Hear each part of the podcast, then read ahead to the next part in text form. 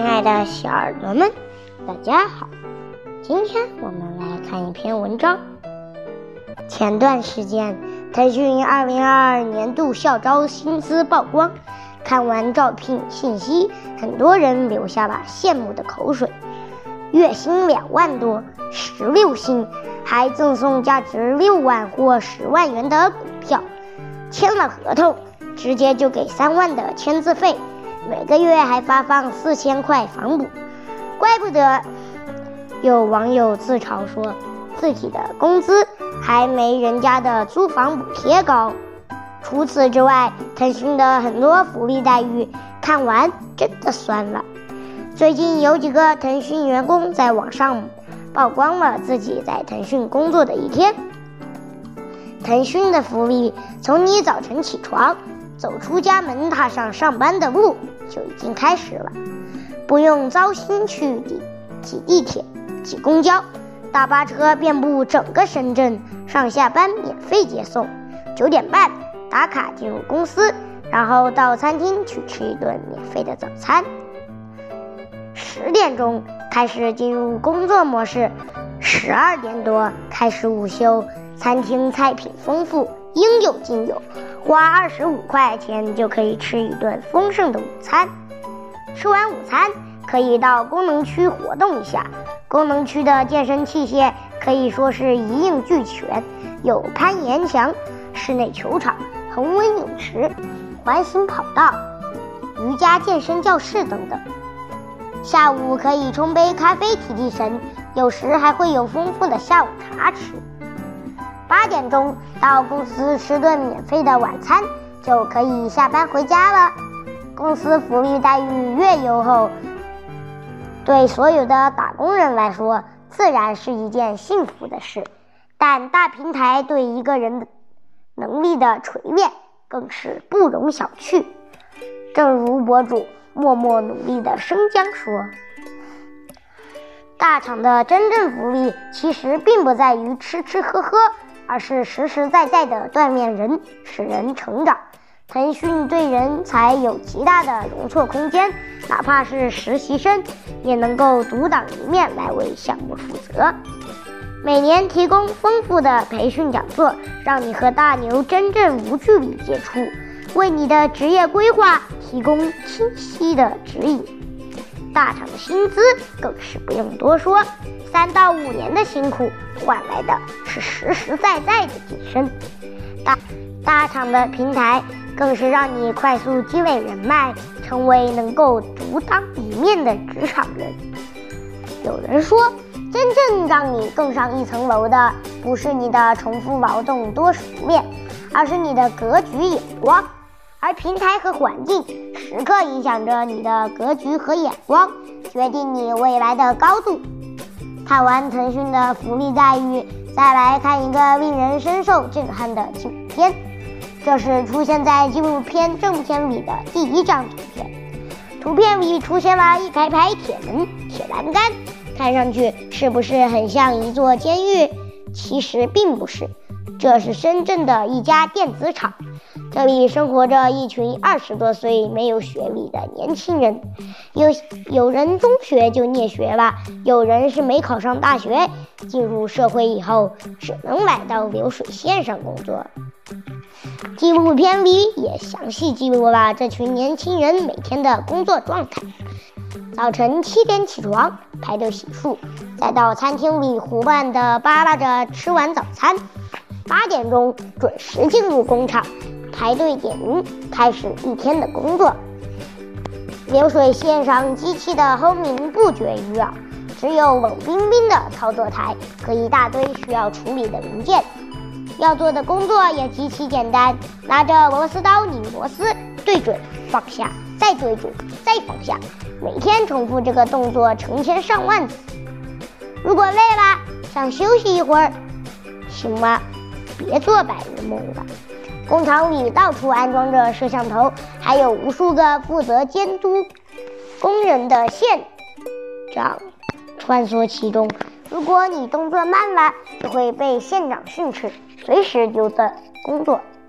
在如此压抑的环境下，总有年轻人忍不住精神崩溃，站起来咆哮着骂一句脏话，但发泄完以后，还是要乖乖回到工作台继续工作，一直工作到十二点半才可以休息一个小时，吃顿午餐，然后要继续干到晚上九点才能下班回到宿舍休息。很多时候，他们都因为加班而不能准时下班，连吃晚饭的时间也没有。下班以后，躲在宿舍打游戏是这群年轻人唯一的娱乐爱好，这也是他们一天当中最放松的时刻。虽然每天从事着超负荷的工作，但赚到的薪资却很微薄。对于这群年轻人来说，赚钱少并不是最大的痛苦。最恐惧是对未来的担忧。工厂里流传着一句话：“铁打的机器，流水的工人。”工厂并不是他们最终的归宿，而最终的归宿在哪里，他们一无所知。这群年轻人在刚进入社会的时候，也曾满怀憧憬，觉得自己可以赚到大钱，改变人生。可现实是。他们不仅没能让自己飞黄腾达，反而是跌入了命运的谷底。看完腾讯的薪资待遇和办公环境，再对比工厂流水线的，是不是感受到了巨大的落差？有人进出宽敞明亮的高档写字楼，享受着企业带来的各种福利，未来前景一片光明。有人身处嘈杂喧闹的环境，每天超负荷的工作，生活也得不到保障，更不知道自己的命运将何去何从。为什么年纪相仿的人，最后却走上了截然不同的轨道？答案非常简单：有没有好好读书，获得一个好的学历？读书就像一面筛子，淘汰掉游手好闲的。留下踏实勤勉的，像腾讯这样优秀的企业，在人才选择方面，学历会是第一道坎。如果你没有好的学历，就连这第一道坎都跨不过去。没有学历傍身，又没有家庭背景，工厂变成了普通年轻人的唯一去路。这让我想起了两个年轻人，一个是吉健，一个是徐梦楠。这两个人都在同一年的高考中交了白卷，曾经轰动一时。吉健在参加2008年云南高考时，很酷的交了白卷，然后进入社会打拼。吉健交白卷的姿态很酷，现实也很酷，但是残酷。辍学以后，他干过建筑工人，帮人写过稿子，但都赚不到钱。最苦的时候睡过大街，后来吉健写了一本书，叫《像狗一样活着》。书里他坦言，在社会上摸爬滚打的这些年，什么脏活累活都干过，毫无尊严，活的还不如狗。回忆起当初高考做出的那个举动，吉健说出了一句意味深长的话。那是我给自己挖的一个坑，但我一直在努力把这个坑填上。同样是在2008年的高考中，安徽考生徐梦楠也交了白卷。没有文凭和学历的他，十年间聂转江浙沪等地打工，组装过广告箱、手机礼盒、浴室用品，制造过井盖，每天工作十几个小时，高。强度的重复性劳动，却只能换取微薄的收入。如果当时有人劝我，我一定不会这么任性。这是念学以后徐梦楠经常挂在嘴边的一句话。二零一八年离开学校十年，遭受社会毒打以后，二十八岁的徐梦楠决定重新拿起课本，再次走进考场。人生道路千万条，但。读书对于普通人来说，可能是最轻松的那一条。读书的苦只有短短十数载，生活的苦却一辈子无影随形。只有熬过了读书的苦，生活才敢对你网开一面。记得有一位作家在写给儿子的信中说道：“孩子，我要求你读书用功，不是因为我要你跟别人比成绩，而是因为我希望。”你将来会拥有选择的权利，选择有意义、有时间的工作，而不是被迫谋生。当你有了学历和知识，才有资格选择自己喜欢的生活，而不是被命运摆弄。我再讲一个发生在身边的故事。上初中的时候，我们班上有个女同学，连续三年每次考试都是第一名。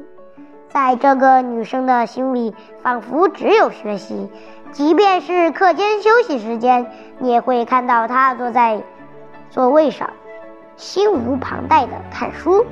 每年学校的奖学金和助学金都会给她，私底下同学们窃窃私语。奖学金给他是无可厚非的，可把助学金也给他，明显就是老师有意偏袒好学生。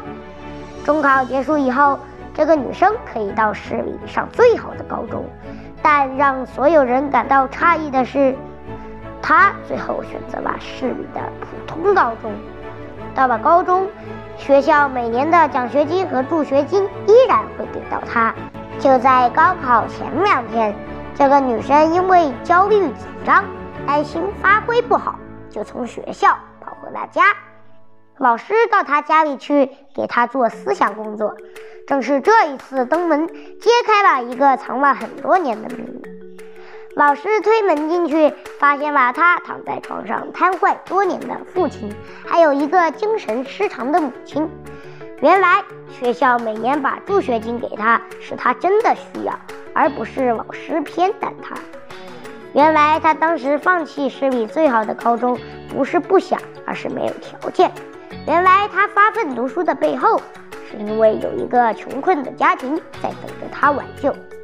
那年高考，他六百多分，考到了北京理工大学，一直读到硕士毕业。毕业以后，签到了一家很厉害的公司，每年拿着几十万年薪。后来回家。我听说他已经把父母接去跟他一起生活了。如果不是靠读书，你很难想象这个女生的命运最后该何去何从。正是读书改变了这个女生的命运，也让这个贫困的家庭找到了希望。有句话说得好，读书的厚度决定了人生的高度。读书上学是普通家庭孩子跨越阶层的阶梯，是穷孩子最好的出路。知乎上有一个问题：你有什么道理后悔没有早点知道？高赞回答是这样说的：如果你家境普通，家里没矿，最好的办法就是努力读书，进入985、211。如果你所读的大学是普通校园，必须要通过考研进入985、211，也会少吃很多苦。一招高校文凭。不能确保让你站上顶峰，却会让你免于跌落谷底。路遥说：“每个人都有一个觉醒期，但觉醒期的早晚决定个人的命运。希望每个孩子都能在该读书的年纪努力学习，不要贪图安逸。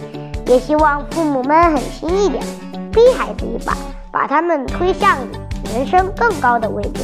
就像作家李月亮说的：‘春天是该播种的时间。’”你拖到夏天才行动，虽然也辛苦付出了，但秋天的收成肯定不会太好，冬天就可能吃不饱。